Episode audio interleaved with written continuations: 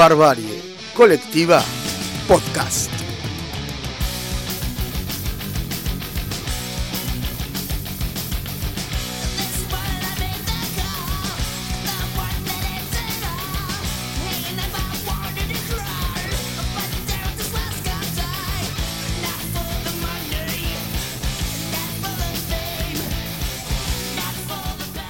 Bienvenidos donde estén, cómo estén y con quién estén.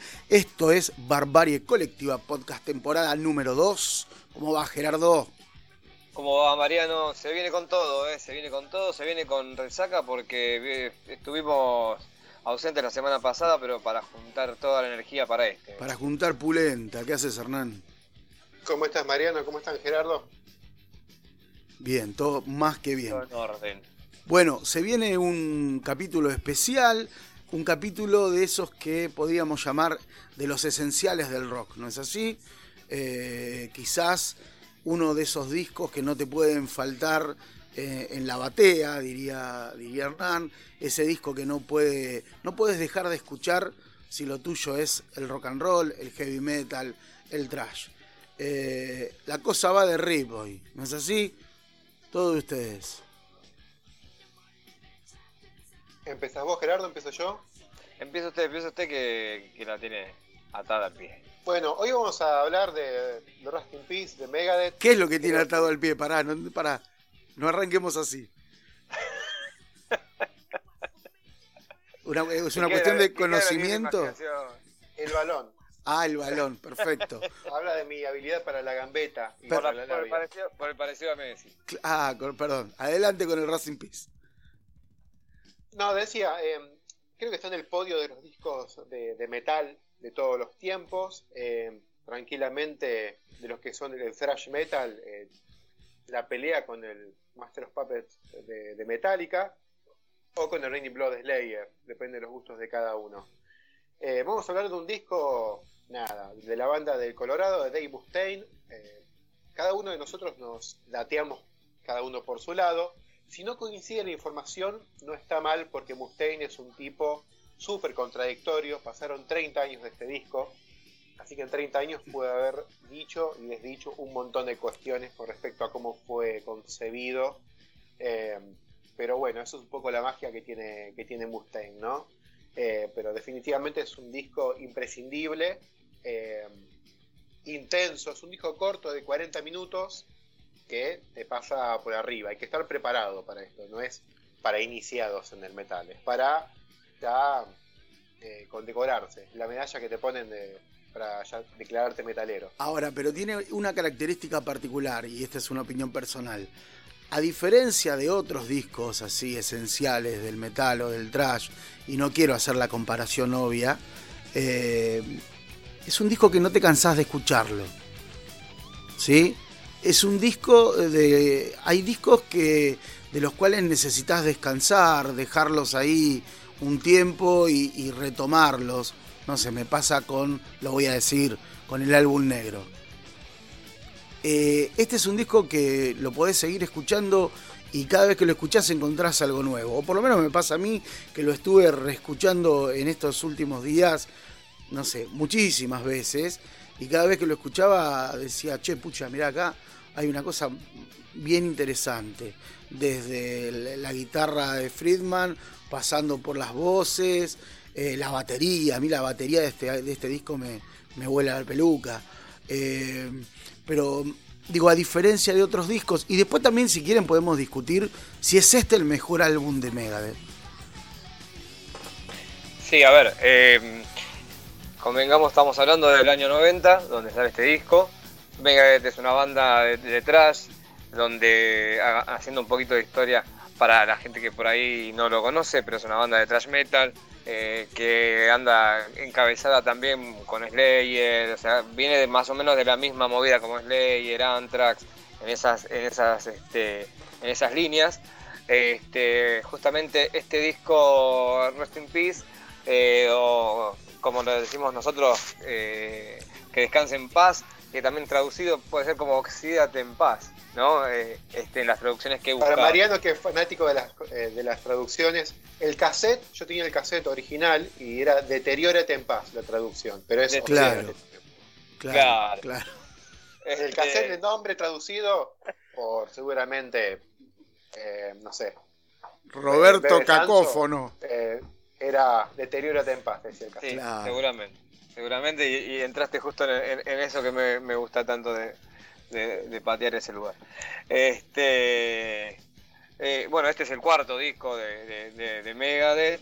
¿sí? Uno para mí, como decía Mariano recién, no sabe si es uno de los de los mejores. Para mí es uno de los mejores. Es el mejor disco de, Megadeth, al menos en la década del 90.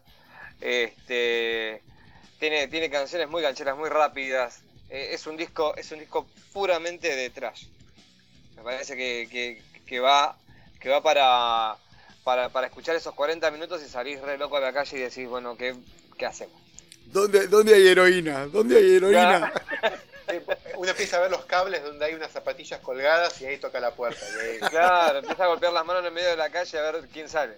Ahora, este, Otra cosa que me llamó mucho la atención desde que empezó el podcast, eh, que, a ver, que esto de y eh, yo me canso con el tema, a ver, me canso de escuchar por ahí el disco, el disco negro y este no, me cansaría de, de esto y aquello no, como que encontré mucha, mucha relación con, con Metallica. ¿Y esto por qué se da?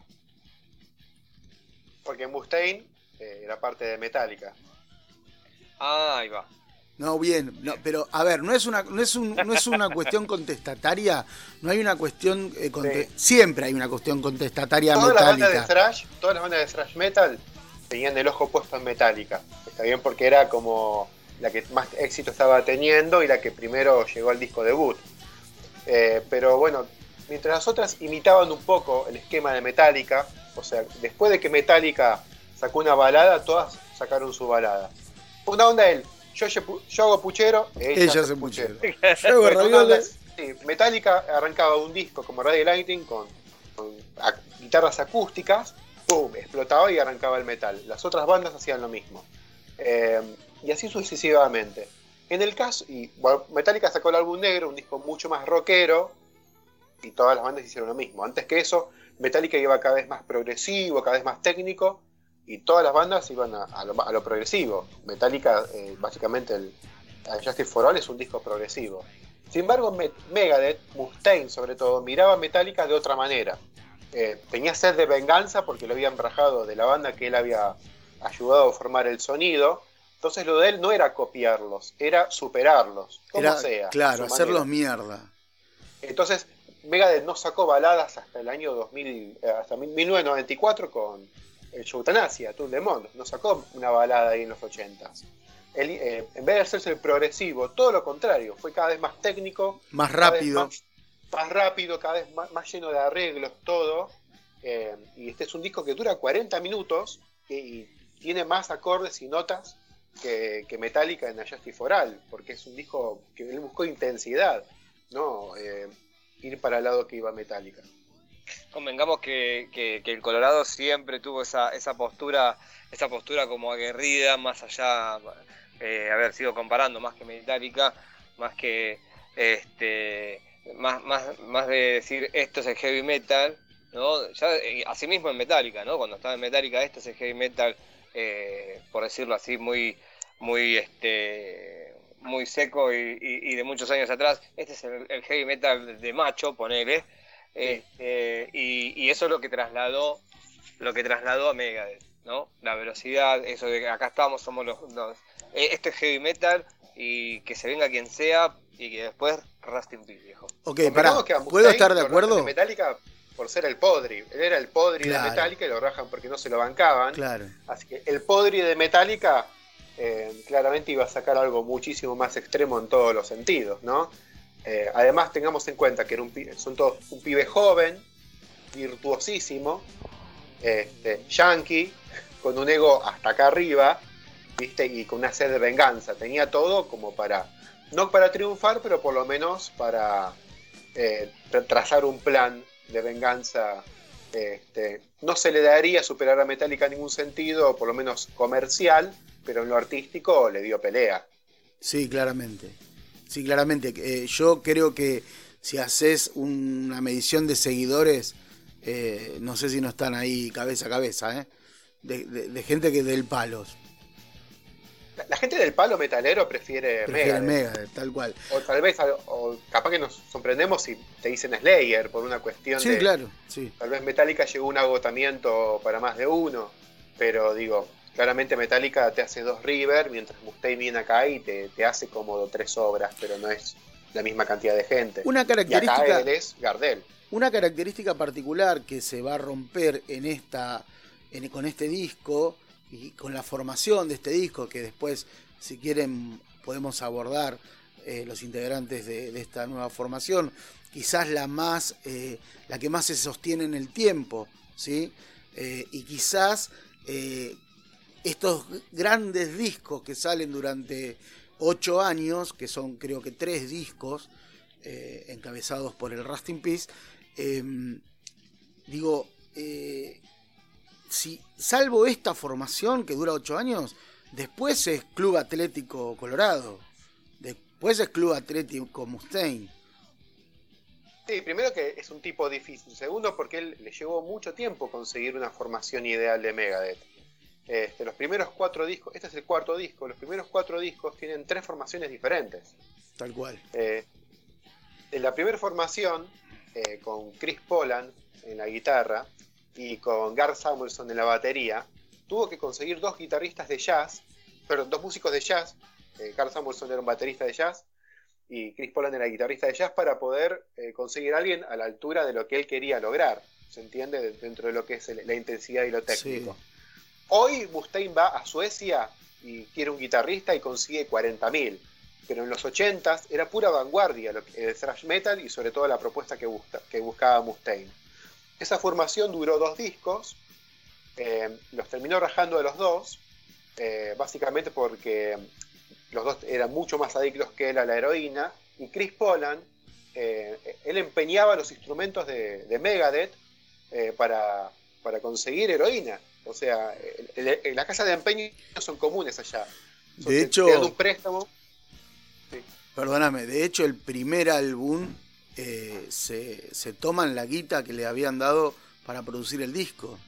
Y lo terminan produciendo con dos mangos y termina siendo un, un, eh, acopio de demos, por decirlo de alguna manera. Sí, básicamente Killing My Business suena horrible y es suena como un demo de lo que después vendría. De hecho, los demos de estos de Rust in Peace suenan mucho mejor que, el, Killing My Business. Igual es un eh, discazo, ¿eh? Igual es un disco que me encanta. Pero suena como el orto. Eh, le falta laburo. Es, es, un paso es gigantesco. El, el P-Cells lo pasa por arriba eh, y suena mil veces mejor, mucho mejor laburado.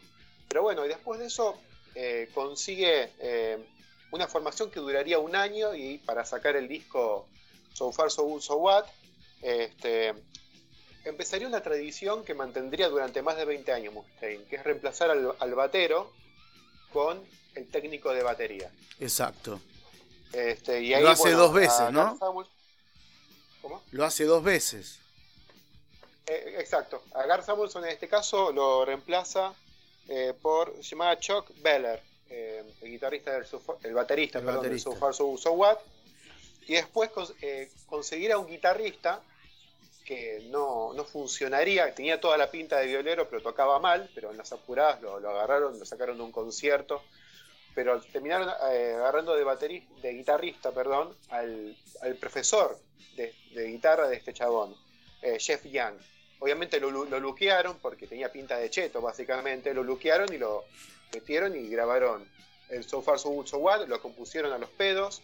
Es un disco que a mí personalmente me gusta mucho, pero es un paso, medio paso para atrás comparado con el E-Sense. y esa formación duró menos de un año. Tal, cual. que viene a reemplazar después Marty Friedman. Exactamente. Eh, bueno, eh, ya dijimos, Nick Mensa era el técnico de batería de, este chico Chuck Beller, este, así que ya estaba ahí a mano. Un día Chuck Beller no pudo tocar, subió Mensa, tocó más que bien Mensa obviamente le serruchó el piso con todas las letras. y se quedó con el puesto de, la batería. Y Marty Friedman entraría ya con el disco casi compuesto. De hecho, los demos de Rest in Peace, eh, la guitarra toca Chris Poland. El que empeñaba los instrumentos. Ah, mira, esa data no la tenía. Yo pensé que el disco lo tocaba todo Martin Friedman. Los demos y la composición. Sí. Eh, eh, Friedman entró para meter los solos de guitarra. El disco ya estaba compuesto y Chris Poland iba a volver a Megadeth tuvo un 99% confirmado que iba a volver a Megadeth, grabó unos demos, este, de hecho en la edición 2004 de, de Rust in Peace, que la tengo, eh, vienen cuatro temas grabados, eh, los demos, por, por Chris Poland. Chris Poland al final no se sumó a la banda y Mustaine estuvo un tiempo largo buscando eh, guitarrista. Ahora, convengamos también que en, en, este cambio de batero, eh, Nick Mensa no era ningún improvisado. El tipo ya venía, eh, venía desde los inicios en, su casa con su viejo que era, que era también músico, este, músico de jazz. Él tenía toda una base también jazzera en, lo que es eh, tocar la guitarra. Arrancó prácticamente a los dos años a, tocar según lo que, lo que cuentan las historias este, a los dos años con, con, la bata y bueno, teniendo un viejo músico, eh, jazzero jazzista y, este, y vos eh, teniendo una fuerte influencia en el jazz y vos y me recién me estás contando también, Hernán, que uno de los bateros que tenía, que zarpado, era, tenía una base de jazz, lógicamente Nick Mensa era el que tenía que ubicarse en ese lugar, al menos hasta el 2016. Hace la diferencia, eh, a mí me parece que la batería hace la diferencia. Eh, en, relación al, cambio de, la formación de la banda, he sabido, conocido que eh, el, violero de Pantera, el que se prueba, digo, audiciona para, para tomar el lugar que después tomaría Friedman, y no queda supuestamente, y esto es eh, lo que cuenta lo que cuenta el Colorado bajo los efectos del Poxy-Ram, eh, que no queda porque solicita que su hermano también se incorpore a la banda, ¿no? Y esto no se da porque ya estaba Mensa en la batería. Igual menos mal porque después Darrell, Diamond Darrell, guitarrista de Pantera, y Vinnie Paul seguirían con Pantera, en ese momento había otro cantante y nada, lo conocerían a Phil Anselmo y sacarían de los mejores discos de metal de los 90. Sí, pero qué, qué buena junta hubiese sido, ¿no? ¿Qué, hubiese salido de ahí? ¿Qué híbrido, qué engendro hubiese salido de ahí, no? Una locura. Y teniendo en ¿eh? cuenta la, forma de ser de cada uno de los músicos, capaz que se mataban y sacaban un solo disco. Claro. Ahora vos fíjate, este disco es del 90. El, el Racing Peace es del 90. Y Pantera, que ustedes saben que yo no soy eh, fanático de Pantera, pero Pantera explota en los 90. En 91, con el Cabo claro, Claro. Digo, eh, ahí hay una cuestión que, los astros se acomodaron de tal manera para que estas dos bandas que son fundamentales eh, a principios de los 90 saquen una de su mejor álbum y la otra explote porque, digo, el, metal, el groove, ¿no? E, ese es el estilo. El groove metal de Pantera explota con ese disco de principios de los 90. Pero no coincide con el sonido que tenía Mega desde ese momento. No, claramente, pero que digo, mirá, mirá cómo, no, claramente, pero digo, mirá cómo explotan los dos al mismo tiempo, ¿no? Por otro lado, una, una cuestión que quería traer a la mesa, a ver a ustedes qué les parece.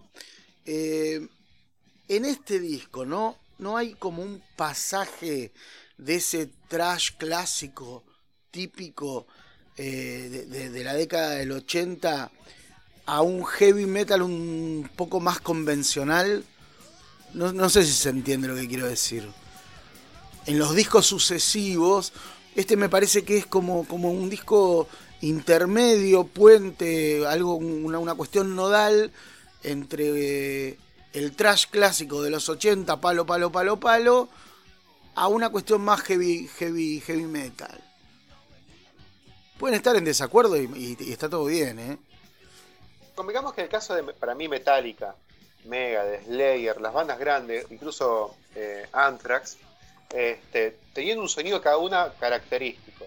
Después vino una segunda o tercera camada de bandas de thrash, que hacían el thrash un poco más básico, eh, muy similar al de Exodus, que era otra de las grandes bandas de, del thrash de la primera era. Eh, batería, a, los, a, los, gomazos, doble bombo constante, eh, casi como pedaleando una bicicleta en el doble bombo, mucho machaque, eh, eh, constante de una sola nota. Creo que Metallica y Megadeth, y tanto Slayer, no hacían exactamente eso.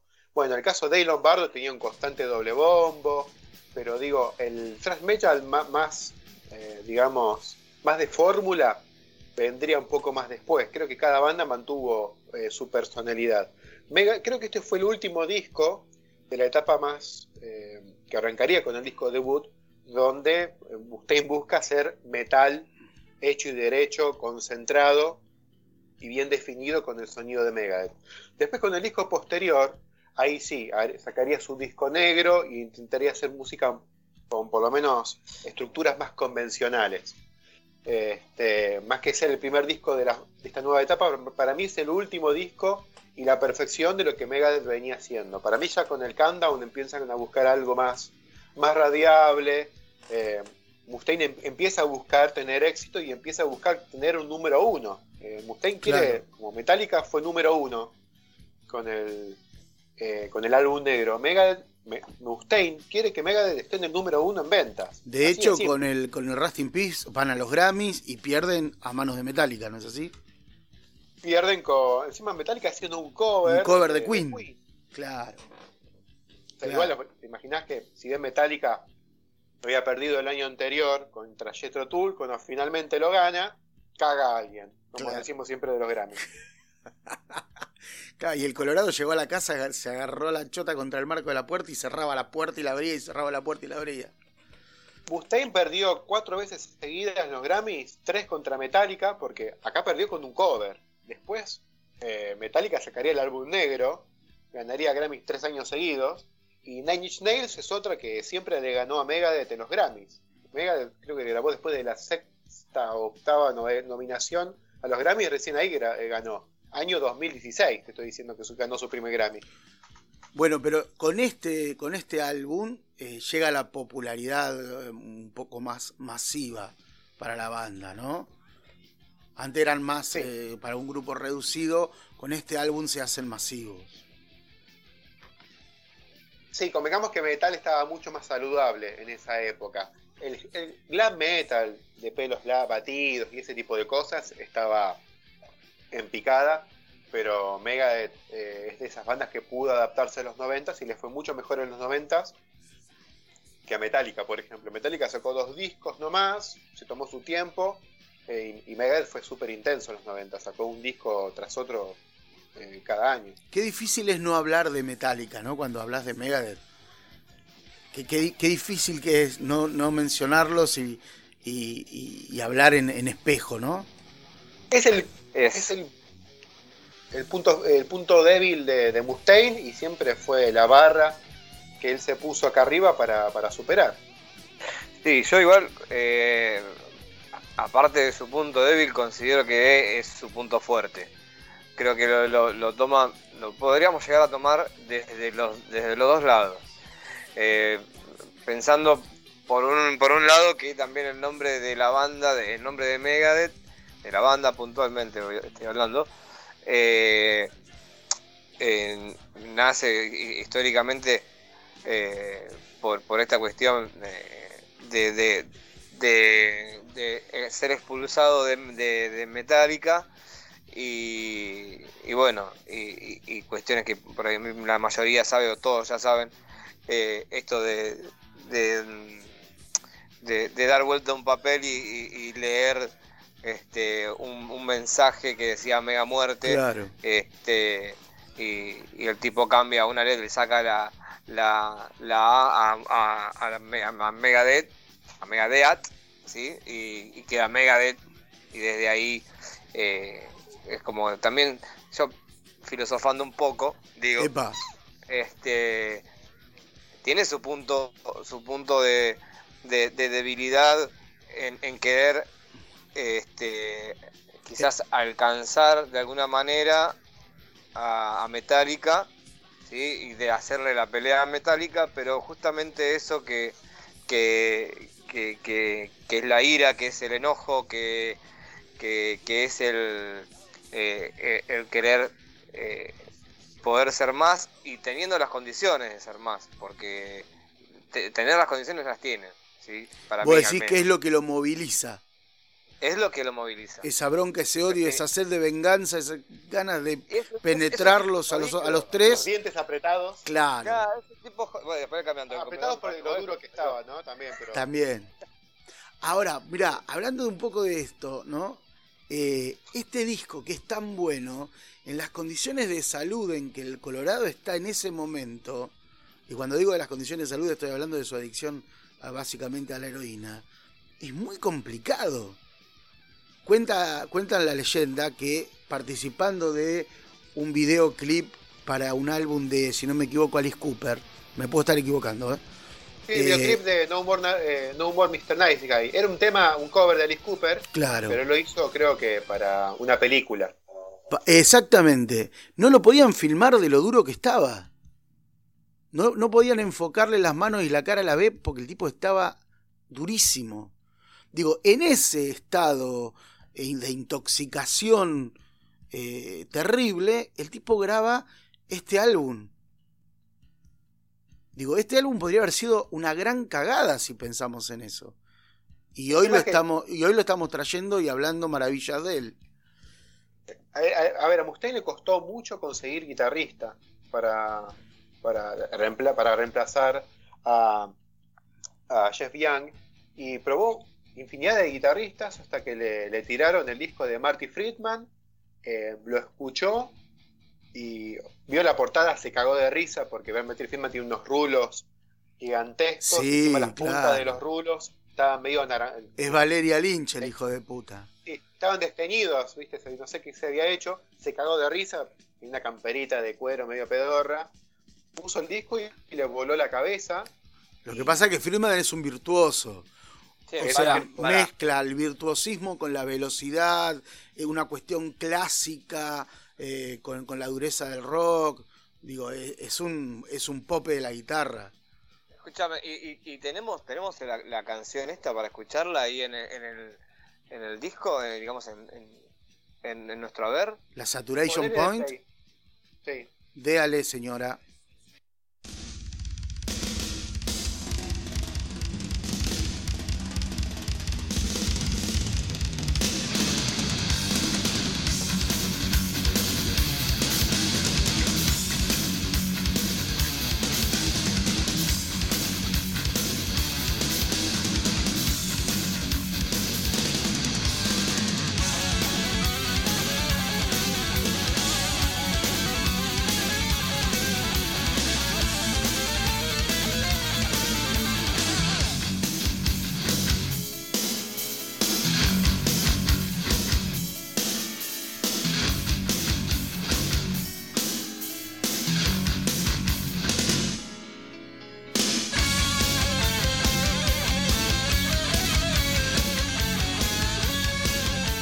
Una cuestión hasta oriental, si querés, ¿no? Sí, acá usted se cayó de orto y dije, bueno, llámalo, a ver si quieren. Llámalo el putito este. A ver, recordamos que hicimos un podcast dedicado a los héroes de la guitarra. Sí. Eh, y elegimos obviamente a Marty Freeman, pasamos un tema de Megal, creo que Tornado of Souls, y también pasamos Cacophony, ya tenía su, su carrera Marty Friedman, pero con este disco solista fue que usted nos llamó, lo probó. ¿Este disco se llama Besos de Dragón? Eh, Besos de Dragón. siempre fue la cuestión del dragón en, el metal. Creo que los dragones eh, nos deben estar puteando. Pero si vos ves el, arte de tapa, eh, es el chabón que parece la fotito de un. ¿Cómo se llama? De, estos prostitutos hombres. ¿Cómo le dicen? Taxi Boys. Claro, es, es la tarjeta de un taxi boy este, ahí la está googleando Gerardo. Es la tarjetita. es la tarjetita de un taxi boy y abajo dice Dragon's Kiss. Qué lindo. Falta el número de teléfono, ¿no? Absoluta reserva, que diga. Claro. Complet más más por, más tú. Claro. Qué Y el lindo. precio. Mercado Pago. Recibo Mercado Pago. Ah. ¿Pero No, ¿Dónde sí. pasaba, no? La tarjeta, ¿no? Claro, dice, ¿dónde tenés el postnes? Ah, acá está. Adivina. Firmame acá, firmame acá. Bueno. eh, Pero bueno, ¿Y qué onda dijimos, Cacophony? ¿Quién es el que toca en Cacophony junto con Friedman? Jeff Beck. Eh, Marty, Marty Becker. Ah, Marty Marty. Becker. Eh, no sé dónde saqué No. Jeff Beck. Marty Friedman, Sí. Jason Becker. Jason, Becker. ok. perdón. ¿Y qué es de la vida de ese tipo? Jason Becker eh, tiene, eh, no sé, cómo- yo digo que es cuadripléjico, pero es, eh, no sé cómo se llama la enfermedad, pero quedó, eh, perdió la movilidad de todo y ahora está catatónico, solamente mueve los ojos. No sé cómo ah, se habíamos hablado, me acuerdo que habíamos hablado de él en un podcast. Algo de lateral múltiple, pero se me fue el nombre. Esclerosis lateral múltiple, ¿puede Sí, ser? puede ser. Puede ser. Sí, puede ser. Tiré una zaraza de, de vieja No, no, no, pero es eso, es eso. Lo embrujaron. Y hasta que me salió el le- término médico, Claro, perdón. le hicieron un trabajo, decís vos. Y sí, nada. Y el le- tipo, le dio y, dio claro, y se le juntaron. Che, y Friedman después hace una carrera como solista en Japón, ¿no es así? Después de Megadeth se va a ¿Y Japón, cómo, qué mierda vas a hacer a Japón? comer arroz, leer manga, eh, pelear contra Godzilla y King Kong. King Kong. Con King Kong. Hacer, Allá no ven- hacer- hacer la Allá canción no ven de- fútbol, allá directamente van a un estadio a ver como una polilla de 200 metros pelea contra un cocodrilo de 400. Claro. Para eso tienen la canción de plata. Dragon Ball. ¿Por qué no? No, pero me, me, me- me Puse- resultó. yo, yo puse la guita por Massinger y viene esta polilla y se lo, se lo voltea. Pero bueno, es así Japón. Bien. Bueno, eh, así estábamos escuchando Saturation Point de Martin Friedman y así quedó enamorado de, este violero, que es un violero del carajo, en nuestro querido Colorado Mustaine.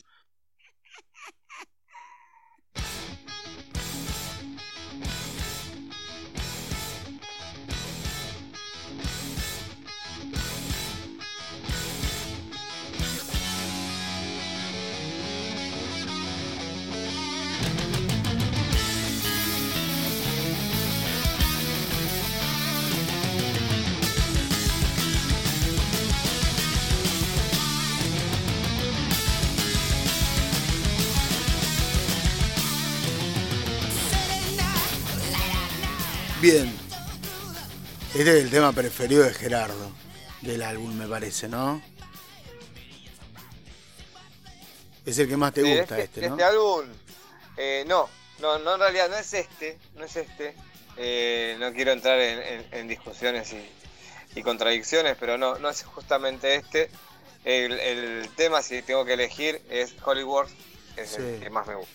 Bueno, eh, hablemos de los productores, que a nosotros nos gusta mucho hablar de los productores. Si bien el productor máximo del, del álbum es el propio Mustaine, eh, quien lo secunda es Mike Leake, ¿puede ser? Que había eh, producido a los Guns, si no me equivoco. El Appetite. Acá hay que, hay, hay que aclarar algo. A ver, a verga, a verga. Cuando hablamos del Appetite for Destruction, Sí. no lo mencionamos a Mike Link, ¿Por qué? Eh, porque le dimos el crédito de producción del disco a eh, quien en verdad lo mezcló, a Steve Thompson, que es el que contó la anécdota de Axel dándole burra Sí, a la novia de Steven Adler. claro. ¿Está bien? ¿Por qué?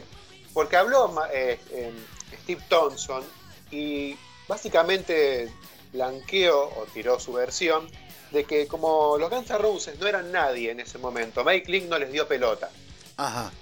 ¿Está bien? Entonces que la producción se cargó casi todo él junto a Axel Rose. Pero bueno, después los créditos dicen producido Mike Link y este, es- Steve Thompson simplemente la mezcla. Ni siquiera está el nombre de Axel Rose como productor. Claro. ¿Es el famoso señor Thompson?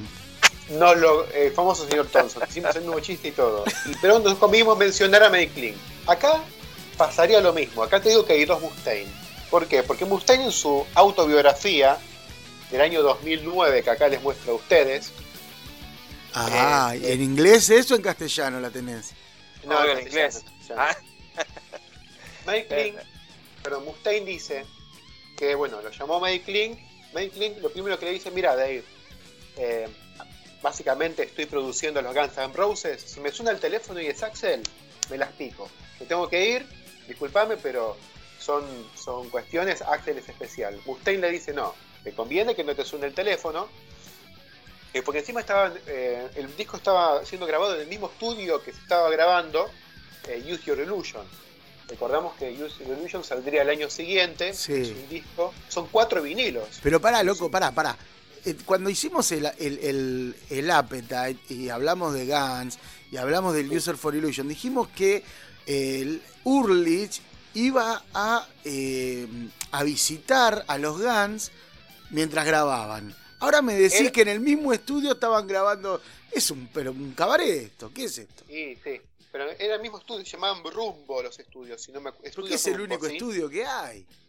Pero eh, ellos, obviamente, a Axel le dieron la parte más limpia, más, más, más limpia, gigantesca, y a, a Megadeth le dieron un- una parte sucucho, medio con olor a olor feo. De hecho, Mike Link no era el primer productor, al primer productor lo rajó Mustaine, no le cabió ni una, y, bueno, lo llamó a Mike Link. Supuestamente, la versión de Mustaine dice que Axel nunca llamó, que Mike Link se encargó de la producción, pero lo terminó rajando con el disco ya compuesto porque Mike Link trajo un perro que se empe- empezó a, morf- a morfar la madera, a morfar el yeso y lo rajó. Pero le dio el crédito igual porque Mike Link habría hecho la, la labor de producción. Otro Mustaine, tal vez ya rehabilitado, Sí. dice eh, que Mike Link no le dio bola al disco de Rust in Peace porque estaba produciendo Use Your Illusion. Recordamos que Use Your Illusion, al ser un disco mucho más extenso, cuatro veces más largo que el Rust in Peace, habrá llevado mucho más tiempo. Entonces coincide que en el año 89 esté laburando con los Guns para que el disco de los Guns salga en el año 91. Pues saldría un año después que Rust in Peace Sí. el Use Your Illusion. Eh, que no le dio bola y que el, disco lo produjo él junto a eh, Max eh, Norman, eh, que está en este caso le dieron el crédito solamente de la mezcla, pero al final los dos habrían producido el disco. Tiene sentido porque Max Norman iba a producir luego Countdown to Execution. ¿Está Sí. bien? Pero remarcamos que nos morfamos a Mike Link y no lo mencionamos en el podcast de los Guns N' Roses porque sería medio fantasma. Pero bueno, los Guns lo volvieron a llamar para producir, no es que le dieron una patada De orto. hecho, de hecho, el tipo, este álbum, el, el, el Rust in Peace, es el último o el único, me atrevo a decir, álbum de, de heavy metal o, o de thrash metal que produce. Después, todo lo que va a producir en, en- en lo sucesivo será hard rock. Sí, igual Mike Link venía de producir a UFO, por eso lo llamó Mustaine, porque había producido bandas que a, a Mustaine le gustaban. Mu- Mustaine les dice, les dice UFO, pero yo le digo UFO a la banda. Porque sos un pelotudo igual que Mustaine, se dice UFO. Está bien. Pero bueno, por eso lo llamó, pero al final no les dio mucha bola porque en ese momento, nada, Axel estaba haciendo uno de los discos más vendedores de, de la historia del universo.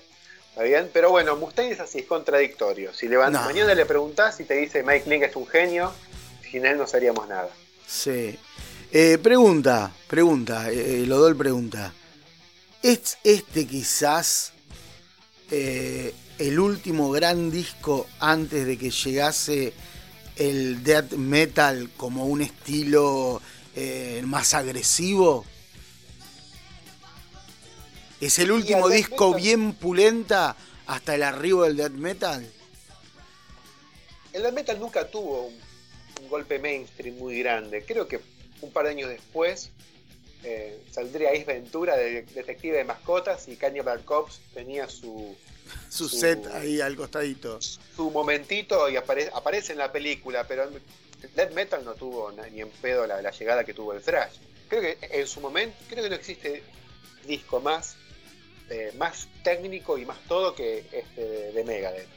Este, Digo, cuando vos decís, digo para los que nos escuchan, cuando el señor dice este de Megadeth está mostrando, ¿sí? Sí. Nos está mostrando el CD del Rust in Peace. Yo voy a hacer lo mismo. A ver, voy a, voy, voy a no hay- mostrar hay uno. discos más técnicos, pero no deben vendido, pero ni un 2% de lo que vendió este. No, no, no creo que exista un disco que al día de hoy está en Musimundo Sí. y que, y que, y y que sea tan técnico y tan extremo como este. Los discos de Cannibal Corpse tienes que ir a una disquería especializada, lo mismo con Carcas, hay que ir una, a un metal shop.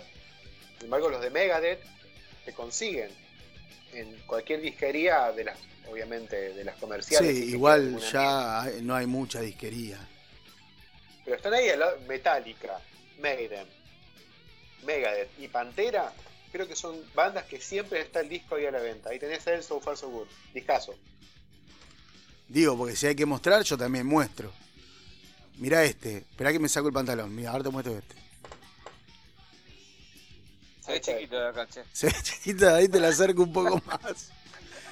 Ahí es el P-Cells. Yo tengo este a mano, traía toda la discografía, así que el P-Cells. Ay, tengo toda la discografía. Sabía que tener los discos, sabía que tener los discos, dicen, che. Yo tengo, yo tengo el primero de Pimpinela y uno de Anda, Gil.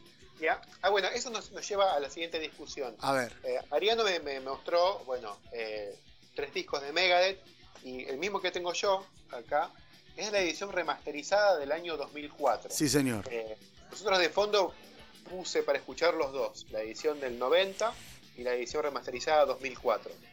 Estos discos no, sufrieron mucho cambio. Creo que en el Sufarso un So What, eh, que es Hour tiene una introducción un poco más larga y acá en, ah, en Holy Wars se escucha algún que otro coro un poquito de más. Y creo que Mustaine tuvo que regrabar algunas voces porque no encontró las pistas. Pues se habían perdido las pistas, exacto. Pero no hay grandes cambios. Bueno, el, Risk lo manoseo por todos lados. Eh, la versión original no se escucha en ningún lado, no está ni siquiera en Spotify. Se escucha la versión remezclada por Mustaine. Polémica. ¿Qué, creen ustedes de las remasterizaciones? Porque muchas. En el caso de Mustaine hizo grandes cambios y relanza los discos. Cada cinco años relanza algún disco por el 30 aniversario, 25 aniversario. Y hay cambios. ¿Ustedes ¿Cómo lo ven eso? ¿Lo ven bien? Este, ¿Lo ven mal? Hay que dejarlos como sonaban en el 80. El So Far So, So What dicen que suena bastante diferente eh, a la versión original, porque lo remezcló Mustaine también.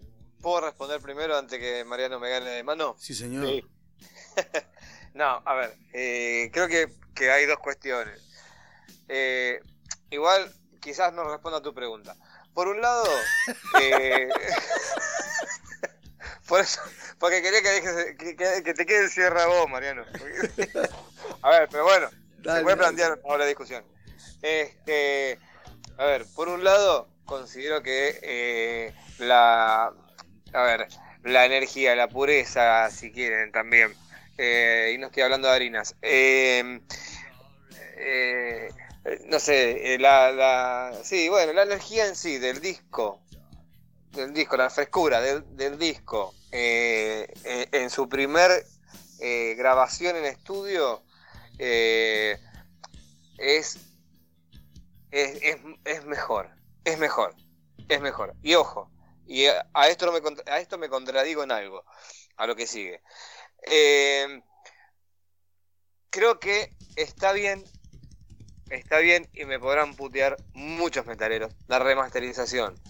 ¿Por qué? Porque los sonidos, y a ver, los equipos de sonidos no son los mismos que en la década del 90, que en la década de 2000, de 2020, de 2021. Sí, estamos en distintos siglos, prácticamente. Este, entonces, eh, creo que la remasterización funciona para estos discos que por ahí hay que darle una vuelta de tuerca para que en los nuevos equipos, ¿sí? o en las nuevas plataformas que, merecen eh, una cuestión de calidad de sonido, de fidelidad y demás, puedan escucharse eh, con toda la frescura que en algún momento quizás pudo haber tenido eh, en las diferentes bandas, ¿no? Y con eso cierro mi exposición. Sí. Ahora cágueme a putear. Gracias. Bueno, yo voy a seguir con la línea de la frescura láctea que, acá expone el compañero, ¿no? porque usa términos de, no sé, de, cuestiones lácteas. Eh, a mí no, fuera de joda. A mí me parece que la remasterización está bien, porque como dice Gerardo, hay equipos que eh, permiten escuchar con una fidelidad que hace 30 años no se podía. Eso en un principio. Por otro lado, eh, la mayoría de las remasterizaciones eh, y los relanzamientos de estas remasterizaciones siempre van acompañados de un plus. Y a mí me parece que lo que está piola es eso. El agregarle un demo que haya quedado perdido por ahí, o el agregarle algunos segundos, algún minuto, algún tema eh, que en su momento se sacó por una cuestión de tiempos. Pero por otro lado, y acá planteo la dicotomía, igual que Gerardo, eh, por otro lado me, me jode un poco no poder tener acceso a esos audios originales. ¿sí? Digo, quien, quien maneja la plataforma Spotify se dará cuenta que la mayoría de las bandas no puede tener acceso a, los sonidos originales. Son todos remasterizados. ¿sí? Entonces, a mí me gustaría, disfruto mucho de las remasterizaciones. Disfruto mucho del plus que vienen en los CD o que puedo escuchar en, los, en, las, en, en las plataformas. Pero me gustaría poder adquirir, poder comprar el, original. ¿Sí? ¿Se entiende lo que digo? Hoy a todo lo que está saliendo en long play está saliendo remasterizado. La mayoría de lo que está saliendo en vinilo está saliendo remasterizado. Remezclado muchas veces, o sea, cambian eh, muchas cuestiones con respecto a la versión original, no es que solamente suena más nítido, modifican un montón de cosas. Eh, cierto sonido ochentoso eh, Mustaine lo eliminó de los discos. Ese sonido de reverb, ese eco constantemente como si fuese un, boliche, un sonido bolichero, por un sonido más nítido y más metalero. Al So Far So, What cambia bastante el sonido. Este, por suerte, quedó, eh, el Rest Peace, ¿no? Sí. Quedó bastante intacto. Pero bueno, el Risk, que es un disco feo y polémico, lo, modificó un montonazo.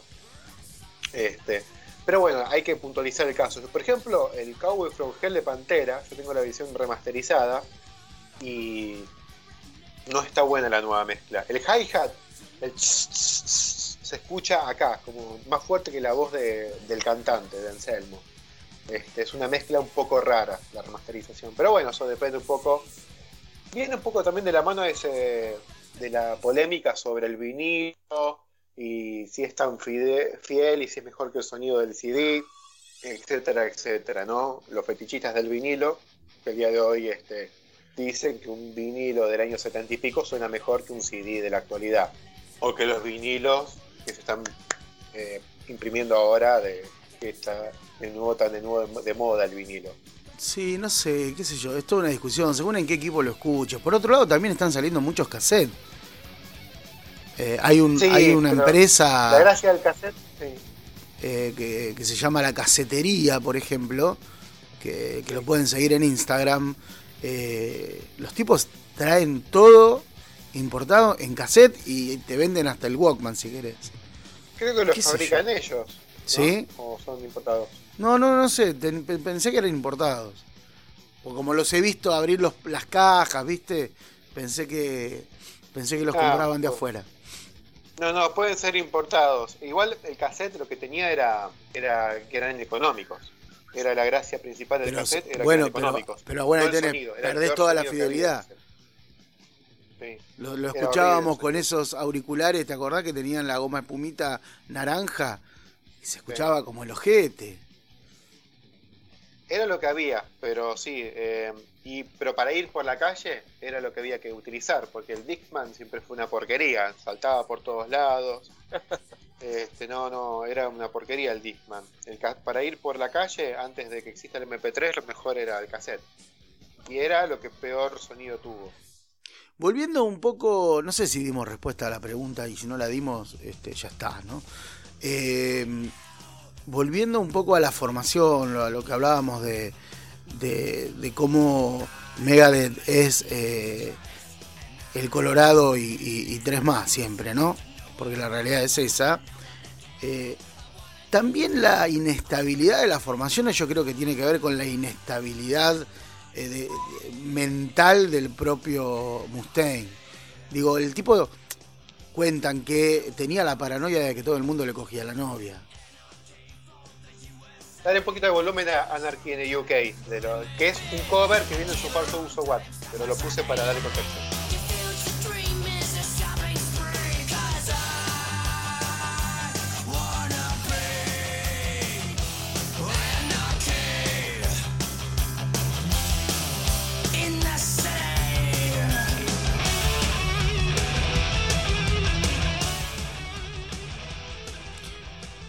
Escuchando, Mariano. Graciela. Decía que tiene que ver también con un poco con la eh, inestabilidad eh, emocional del propio Mustaine, que tenía la paranoia de que todo el mundo le quería este, soplar la novia, ¿no? Digo, al violero. Chris Poland eh, le garchó una novia a Mustaine. de, hecho, este, cuando cortó con la novia, la novia le dijo, era un, abrazo a Chris Poland que, y bueno, nada. Bueno, es un argumento válido, no sé Gerardo, a vos qué te parece. Echar un buen guitarrista... echar un buen guitarrista por eso, digo, vale la pena. Eso estaba, estaba, ¿estaba casado? ¿Qué? No te hagas ahora el formal. ¿Qué tiene que ver que esté casado? Eh, eh, igual el tipo eh, vendía y empeñaba las, guitarras de Megadeth, por eso lo rajaron, no por lo de la novia. Lo de la novia no les importaba a ellos. Qué, qué, desamorado. Y el Mustaine de esa época no le importaba nada, salvo vengarse de Metallica. Claramente, sí, claramente. Che, hablemos un poquito, un poquito de algunos temas. ¿Les parece? Por ejemplo. acá, acá, yo hice sonar Anarchy in UK de los, de los Pistols en la versión de Megadeth por una anécdota que da un poco el inicio al Rust in Peace. Cuéntela, eh, se presentaba en Irlanda del Norte. Sí, señor. ¿Tenés esa anécdota vos? Sí, dale, metele. ¿La querés contar vos? No. ¿Vos sos mejor narrador que yo? No, por favor, yo le meto ficha, dele. Eh, nada, básicamente fueron a presentar a Irlanda del Norte. Eh, tocaban en un lugar llamado. A ver, acá tengo el lugar del lugar. El Antrim, un lugar conocido en Irlanda del Norte. Eh, y Mustaine se entera que estaban vendiendo eh, remeras, remeras truchas de Megadeth. Y él se calienta, se enoja. Se acercan y le explican que lo que se iba a recaudar de la venta de remeras era eh, por la causa. Y le explican qué era la causa. Él no entendía un carajo. Claro. Eh, básicamente la causa, a ver, había una especie de... ¿Cuál sería la palabra? conflicto, hay un conflicto. Conflicto entre católicos y protestantes. Exactamente era la grieta que tenían los irlandeses en ese momento. La siguen teniendo. y la siguen teniendo al día de hoy. Y Mustaine cuando se sube al escenario le dedica eh, a la causa. Claro. ¿no? Eh, que era el IRA básicamente, ¿no? La causa, eh, no sé si serán como los, el ejército revolucionario del pueblo versión irlandesa o montoneros irlandés, no sé cuál sería la analogía. Claro, es un, es un ejército separatista, el IRA como sería el ETA en España, por ejemplo. Exactamente. Eh, se lo dedica a la causa, quiso tribunear, tirar un, el pueblo unido jamás será vencido. Claro. Este, Era como echar a los montoneros de la plaza, más o menos. Tiró esa y se agarró un quilombo y se tuvo que ir Megadeth eh, en un camión blindado hasta el aeropuerto. Entonces, por él, en base a eso que le da vergüenza al día de hoy, él escribe una frase, tontos como yo, que, cruzan el océano a tierras desconocidas o tierras extranjeras. Es una frase de eh, Holy Wars, ¿no? La primera mitad de Holy Wars habla de eso, de las guerras y los conflictos por religión, y la segunda mitad habla de Punisher, el personaje de Marvel. Sí, él era muy fan de Punisher, ¿no? En este cómic que tengo acá. Ay, el cómic, tengo el cómic. Este es, me rajaron la mierda, Gerardo, este. Diario de Guerra, un cómic de, Marvel que salió a finales de los 80 ¿Por qué le gustaba este, tanto Punisher al Colorado? Que después cuando se hace popular el cómic, él medio que lo deja de leer, ¿no? Sí, supongo que era comiquero como cualquier yankee de los pibes de los 70. Se va mi vecino que tiene un camión, che, perdón. ¿eh? se, va a repartir sandía. Se va, sí, sí. Eh, era el que más le gustaba. También eh, le gustaba uno llamado Deadlock, que después en el Count of Fiction le dedicaría un tema a ese personaje. ¿Y qué dice? Pará, pero ¿y qué dice eh, en el Hollywood de Punisher? Punisher es un personaje de, Marvel que es un. Bueno, hoy ya queda desfasado a nivel tiempo, pero es un excombatiente de Vietnam. Sí. Que después de volver de. Es como una especie de Rambo, ¿no? El que vio Rambo se imaginará que es eso. Vuelve de Vietnam y, se, aprovecha las habilidades que tenía y se vuelve una especie de mercenario. Pero bueno, la mafia le mata a la familia y es un personaje que busca venganza. Entonces tiene ropa de superhéroe, pero anda con ametralladora, granada y técnicas militares para eh, pasar es por un arriba superhéroe como Batman, lo único que tiene son armas. Porque para todos Sí, los que nos es escuchan, Bien ochentoso. Batman lo único que tiene es plata, no tiene poderes. Exacto. Este no tiene poderes, tiene sed de venganza. Y nada, muy bien yankee, bien, Sí. bien ochentoso, bien sobrecargado Claro. el personaje. Y, es- y era lo que, lo que era, era la, la pomada en los 80 en los cómics, era este tipo de personaje. Claro, porque superhéroes es el increíble Hulk. Superhéroe, ¿no? El, el- no, Ba-. Batman, porque tiene superpoderes. Batman es un rica, un burgués ricachón que le sobra la guita, ¿no? Y se la gasta en boludeces. Como Digo- ir a, a, a, no sé, Como a Iron Man. entrenarse. Claro. Como pero Iron como ir a, Man. como a- a entrenarse con, con el con este de la muerte, no me acuerdo. Con, eh, Ghul, Con razas Ghoul. claro, digo. Claro, pelotudo. Claro, claro, segunda, en un gimnasio, infeliz. Claro. Bueno. Es, una, es un pequeño guiño que tenemos acá con Sánchez que soy fanático de Batman. Por sí, eso. entre otras Ah, cosas. por eso la capa de hoy. Está bien. Claro, por eso hoy empezó el podcast en calzoncillo y capa negra. Te estás sacando el traje. Claro, porque por la noche es justiciero. Sí, sí. Eh, A justicio, a justicio, a me cruza A, mi ju- camino. a justicia canelones. Horas extra estaba haciendo. Sí, che, dejen de pelotudear que estábamos hablando del disco. Pero bueno, volviendo a eso, eh, Sí, ahí Gerardo mencionó al principio que Mustaine, cuando se subió en, en el en el Plusmar que lo iba a llevar de Nueva York a Los Ángeles, en Sí. camino, agarró un panfleto político Que se lo dio un evangelista. muerte. se lo dio un evangelista. Sí, era una especie de panfleto político, pero recordemos que en de los 80 era plena Guerra Fría, Claro. eh, estaba así- y agarró el nombre Megadeth, que tiene que ver un poco con, con eso, agarró un poco una parafernalia que iba por el lado de las guerras nucleares, y la verdad, mira, eh, los discos de, las portadas de los discos de Metallica son todas feas, todas. Sí. Los de Slayer, discutible, uno sí, uno no, uno sí, uno no. Las portadas de los discos de Megadeth eran ex- excelentes y agarró un poco el nombre, las ilustraciones de Ed Berretka que la rompen, Sí, empezó a hacer sí. miles de remeras con, con ilustraciones de este tipo y también eh, fue para el lado del corazón del metalero que le gustan mucho las remeras al metalero. Al metalero- A nosotros nos encantan las remeras, no solamente la, el disco. la de Maiden, la de. Sí, sí, claro, el arte de tapa es fundamental. Bueno, este tipo letras- le hizo el arte de tapa a muchas bandas de metal. Sí, a muchas bandas, sobre todo en esa época, consiguió Sí. laburo a pleno. Mucha on- Pero- a- aparte tiene un estilo bastante particular, ¿no? Esa onda zombie, esa onda, este, no sé, de, de película eh, muda, ¿viste? terror. De terror, El de tal los cual. 50, ¿no? El hombre del pantano, el Exacto, hombre lagarto, claro, Drácula. claro, Sí, una onda pin-up, creo que se llama. Es una onda pino, tenés razón, claro. Y eh, digamos, hoy que te metes a Instagram encontrás 3 millones. En medio de los 80 era difícil conseguir un, un- un dibujante que te haga estas portadas y no quedar como un disco, como una ridiculez. Hay muchas portadas ilustradas de metal que son espantosas y Mustaine agarró uno que, que la rompía. Se ve en la portada a Big Rattlehead, la mascota, el quinto miembro, ayudó mucho este Sí. personaje de Big sí. a que la banda tenga su popularidad. De hecho tiene hasta Eh, un tema, ¿no? Eh, sí, en el primer disco, en el disco de Buda hay un tema que se llama Rattlehead, Eh, que habla del metal. hay una, De hay una, hay una, perdón que, que te interrumpa. Eh, hay una cuestión que no termina de quedar clara. Si eh, es una la, la mascota, ¿no? Es una creación del propio Mustaine o de, de Repka. No, es una creación de Mustaine. Ya Mustaine, eh, esto estaba ya desde el disco debut. Mustaine había hecho el primer trapo de Megadeth Sí.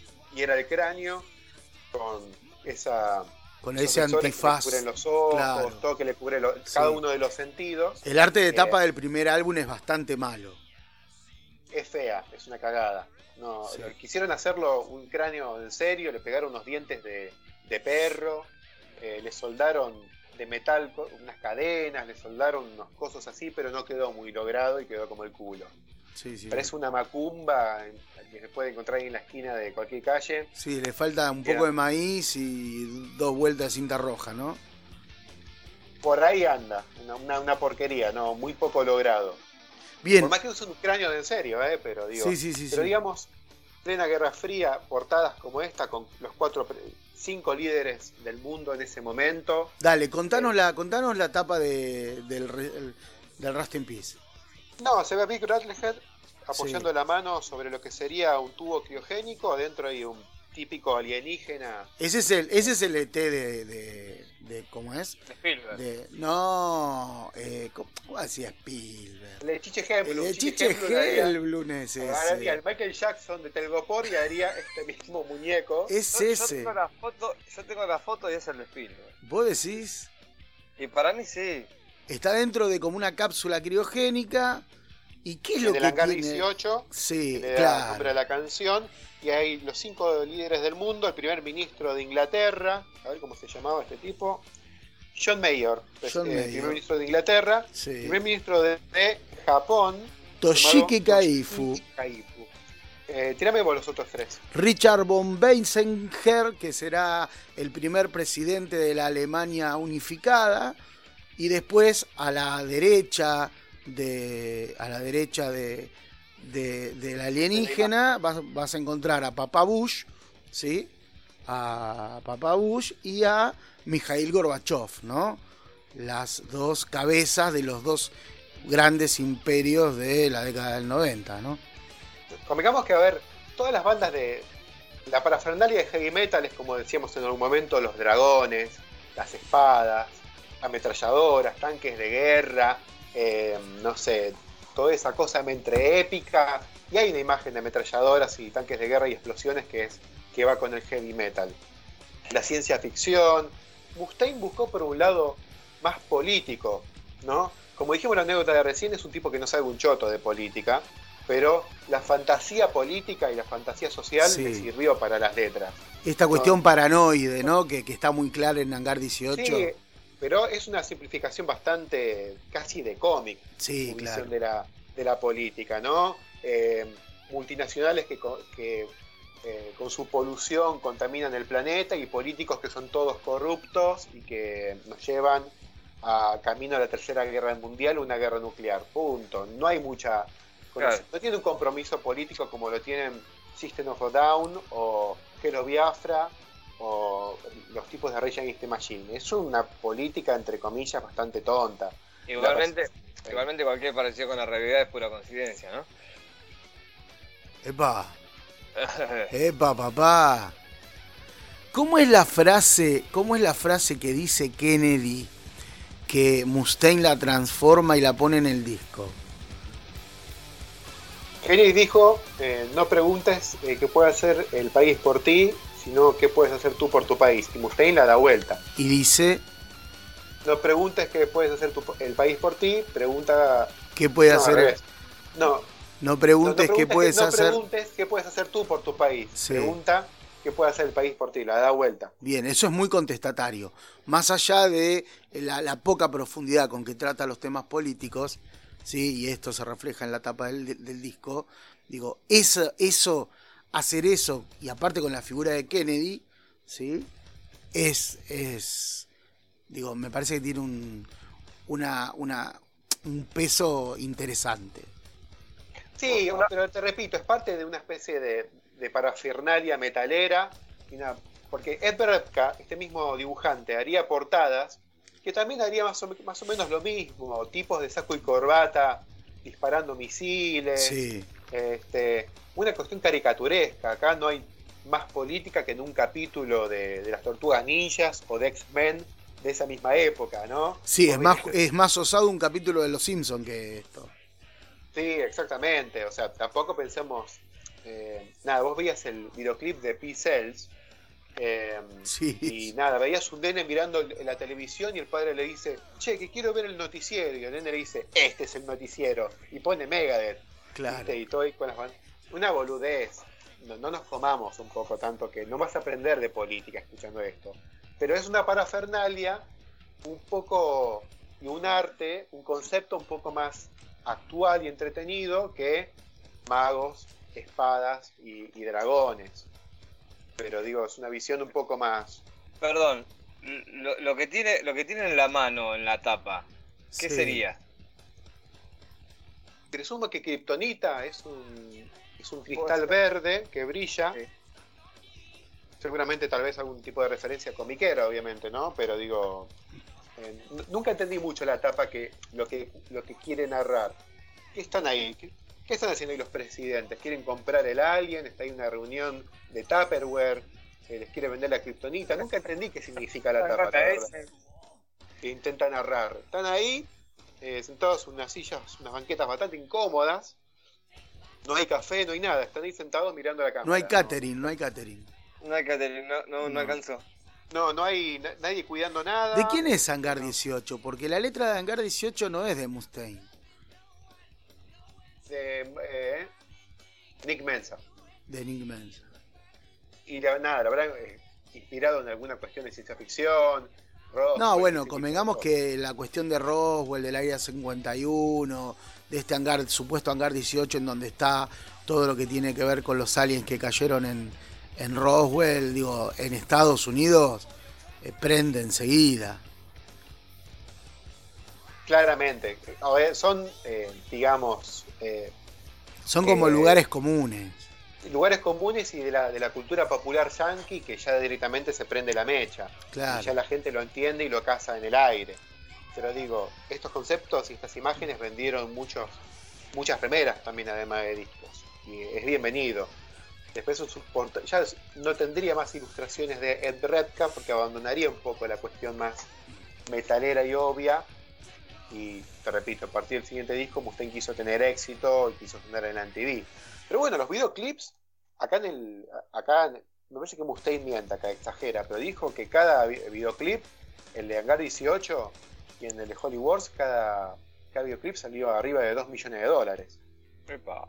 El Hangar 18 Puede, puede ser, ¿eh? Lo ves en la Car 18, la versión original, que dura 6 minutos y pico, y ahí dos palos hay.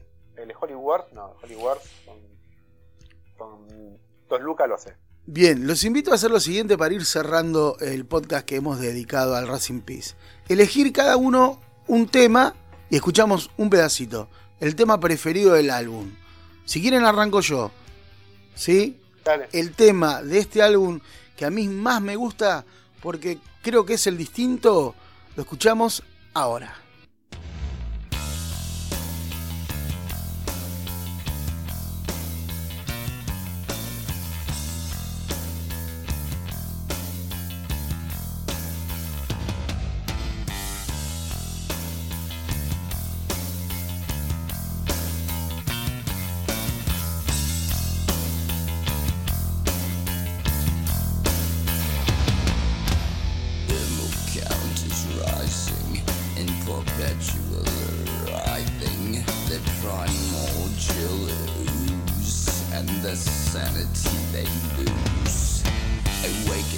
Me hago pis, loco. Me gusta mucho. Tiene una característica particular, dura muy poco, no llega a dos minutos este tema. Sí, para mí es. Eh, este disco no tiene baladas, es intenso y para cortar un poco eh, puso esto de. Yo creo que es el. Ni siquiera está en el medio, está antes del tema final. Claro, pero yo creo que tiene que ver con eso, porque había que cerrar con el Rusting Peace eh, Polaris y había que tirar antes algo que bajara para que explotase al final. Pero es un tema muy particular, primero porque es corto dentro de lo, que duran los, los, temas del disco. Primero. En segundo lugar, porque lo que más se escucha es el bajo. En tercer lugar, porque lo canta muy raro. ¿Sí? Lo canta muy raro. Lo narra más que Sí, es verdad, tenés razón. Y finalmente, en, los, en las presentaciones en vivo, este tema, eh, las dos guitarras desaparecen, solamente queda la batería y el bajo, y eh, el Colorado empieza a cantar en bambalinas, y las dos guitarras tocan detrás de, del telón, por decirlo de alguna manera. Para mí ni lo canta, para mí directamente eh, disparan las voces ya grabadas. Posiblemente. este disco vinieron acá al Luna Park y lo tocaron completo, trajeron la parafernalia. La, la batería con el doble bombo, con los parches de, nuclear, sí. eh, es algo espectacular. Y a los costados, no sé, como dos heladeras, parecían dos eh, vagones de, de subte, no sé, era una cosa rara lo que había alrededor de la batería, pero toda la parafernalia del disco, con unos trapos con la portada del disco, era mortal. Y el tema era así, eh, Elepson tocando el bajo y la batería, y nada más. Pero Mustaine, para mí las voces estaban grabadas, no, estaba Mustaine cantando de fondo. Aprovechará para echarse un cloro o, tomarse un feca, me parece. Es probable. ponele. Ponele. Gerardo, Gerardo, lo tuyo. Vamos con tu tema. Qué buen café me tomé. Ah. ¿Cómo está la sacarina? Eh? ¿Cómo pega la sacarina? Tal cual. Este, yo voy con Hollywood de Punishment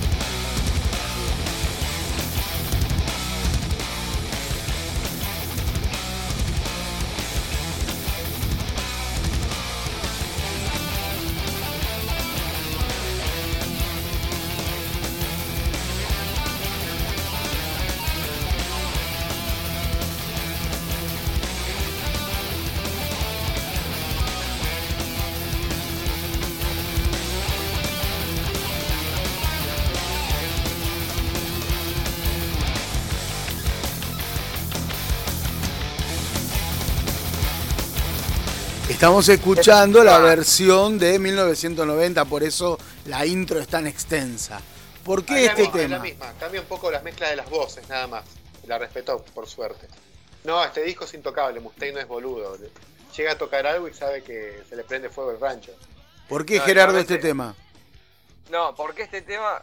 Eh, primero eh, me olvidé avisarte de, eh, de hacer esta cuestión sobre la introducción como para que después suene la canción. Eh, este tema, ¿por qué? Porque eh, es una de, los primeras, una de las primeras canciones que, eh, no, bueno, no lo voy a volver a decir, pero sí lo voy a decir, que, hacíamos cover en la banda donde estábamos, donde tocaba, donde cantaba en realidad. Cuando usted era pelirrojo y, tenía el cabello largo, ¿se acuerda? exactamente. Exactamente, y le da, no le daba la falta. Este, entonces, eh, eh, lo elegí por eso, lo elegí porque em, fue por una cuestión más personal, ¿no?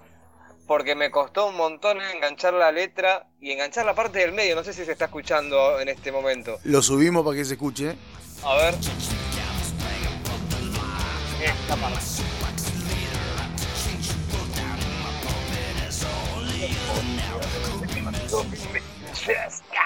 Sí, sí No, no, no sabía de esa faceta casi satánica de, Gerardo. No, pero lo que me gustaba esa parte y lo que me costaba sacarla. Fue una, Le cuesta sacarla porque hace frío, compañero. Eh, y encontrarla, ese problema. Claro, por eso se mea los huevos. bueno, por esa cuestión, particularmente por eso. Le agradezco. Eh, Hernán, lo escucho. Em, a ver, a mí el tema que más me gusta, y tengo que confesarlo, soy un poco grasa y es el hit, es Hangar 18. Sí. Y bueno, será Hangar 18.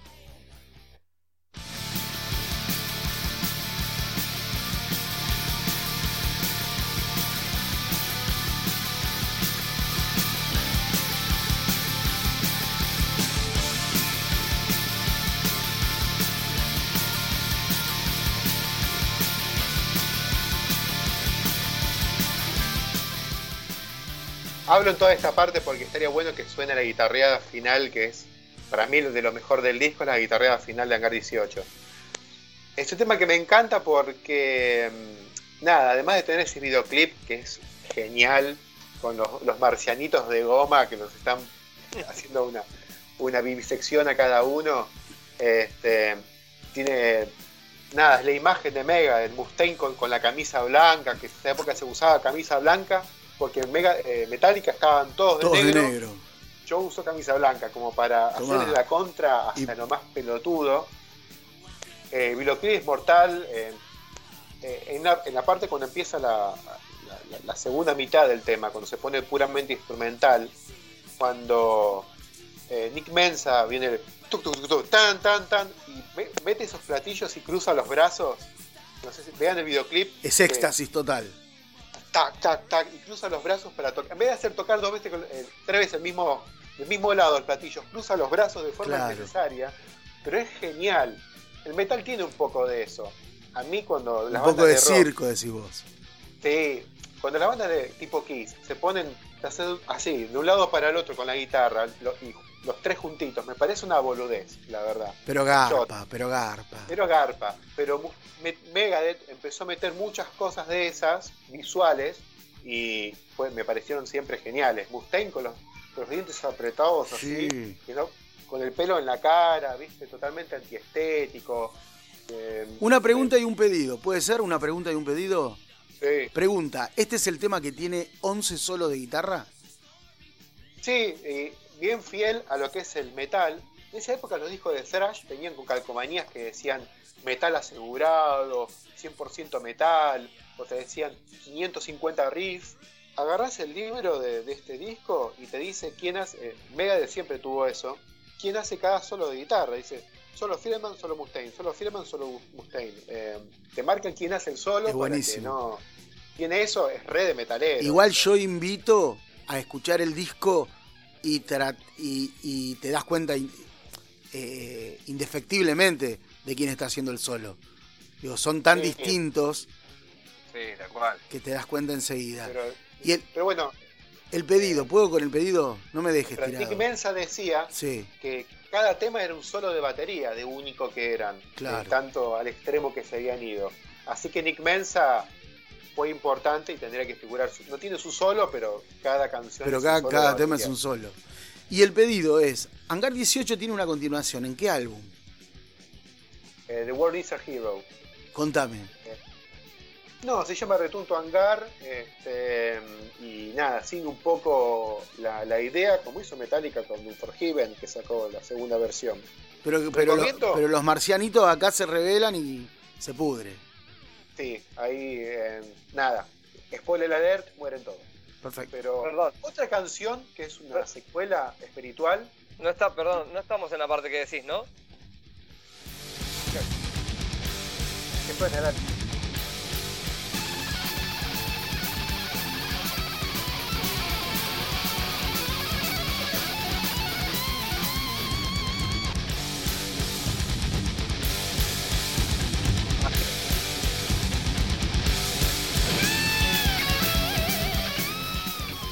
Igual Metallica va a ser un, un, un, relanzamiento con Juanes. Así que. Miles Cyrus. No sé qué. Y Miley Cyrus. Miley Cyrus. Son los genios. asado cuatro veces por semana. ¡Genios! Claro, comen asado cuando se le cantan las pelotas, ¿no? Se hacen buche con whisky, qué genio. Bueno, no importa. Eh, seguí con lo que estabas diciendo. No me acuerdo qué estaba diciendo. perfecto, perfecto, porque eh, siempre haces eh, tomado el, el, podcast. ¿Por qué siempre no, tomado? Me acuerdo, no me acuerdo por dónde iba. estaba contando algo. estás muy mal, boludo, estás muy mal. No, porque me puse a pensar en eso y nada, lo, abandoné. Yo me imaginé a Nick Mensa cruzando los brazos recién. Sí. Dale, boludo, toca. No, estoy de brazos cruzados. Qué boludo. Bueno, señores, este ha sido uno de los grandes eh, discos de la historia del metal. Me parece no solo uno de los puntales de, de los. Para, para la propia banda, para Megadeth, sino uno de los puntales del metal eh, en general, para el estilo en general. Si tienen algo que agregar, que sea ahora, porque esto se va terminando, señores. Ustedes. Yo, por, ahí para agregar. Eh, este, en este año van a volver, eh, van a arrancar un tour en Megadeth y también van a, este, están estrenando prontamente eh, unos 30 años eh, de, justamente de Rust in Peace. Van a celebrar, aunque se cumplieron en septiembre del año pasado los 30 años. ¿O me equivoco? Sí, pero lo van, lo van, a, lo van a festejar de vuelta, porque tenían muchas ganas. Sí, ahora se, van a hacer Tokio 2020, se va a hacer la semana que viene. Perfecto. Listo. Exactamente. Eh, las medallas son las mismas del año pasado. Claro. Eh, me acordé, lo que iba a decir es que el último disco de Mega, Distopia, Distopia sí. el tema que le da nombre al disco Distopia es como una continuación, no una repetición de Hangar 18, porque la estructura es exactamente la misma. Para mí, hizo volver a un poco a las raíces y copió la estructura de, de Hangar 18 con esa canción. Escúchenla. Escuchen todos los discos de Megadeth, ¿no? Sí, claro. Eh, ¿Puedo decir algo ahora que nos estamos yendo? algo, sí, dale, mete, mete. Agrego, algo que justamente me, acordé. Eh, eh, Megadeth está, grabando, ya está terminando prácticamente, falta el bajista eh, grabar las sesiones de bajo este, ya sabrán los metaleros por qué. Eh, de su nuevo disco que se llama, para que me tengo que acordar porque se me tildó toda la computadora, eh, no sé por qué tampoco. Qué campeones que tuvimos que no hablamos nunca del bajista, ¿no? Y ni lo vamos a hacer. No, no, no. Mencioné a Elefson, eh, que es el que estuvo siempre al lado de Mustaine. se perdió cuatro o cinco discos, no es que estuvo toda la vida. Este, a finales de los siglo XX se, se fue, fue volvió. y volvió, pero ahora lo fletaron. Está bien, listo, ya está, ya, ya sabemos. Dijimos que no lo íbamos a decir, porque no, no, no lo sabemos contener. Decía este, Gerardo el nombre del álbum. Del, álbum. Em, los eh, sería Los Enfermos, los... Eh, a ver, porque me tengo que acordar ahora. Los Enfermos, los, los Moribundos y, y los Muertos algo así, si no me equivoco. Tranca. De, de Sick, de, de, sí, no lo voy, a, no voy a, en inglés porque ni siquiera me salió en castellano, en español, así que... bueno, gente... Búsquenlo. Búsquenlo, googlealo, gato. Búsquenlo, Bien. Señores, eh, Barbarie Colectiva Podcast lo encontrás en, en Facebook, lo encontrás en Instagram, lo encontrás en Spotify, tenés todos los capítulos en Spotify, tenés todos los capítulos en SoundCloud, tenés todos los capítulos en iVoox. Si querés, si querés, lo encontrás. Señores, ha sido un grandísimo placer. Gracias por invitarme. Gerardo, como siempre, un gusto. ¿eh? Gracias, eh, un gusto también para, ustedes. Eh, nada, nada, un, podcast que me gustó mucho. Eh, me gusta mucho Megadeth, así que eh, agradecido, agradecido. Ojalá que haya mucha gente que lo, que lo escuche y que nos pute un rato.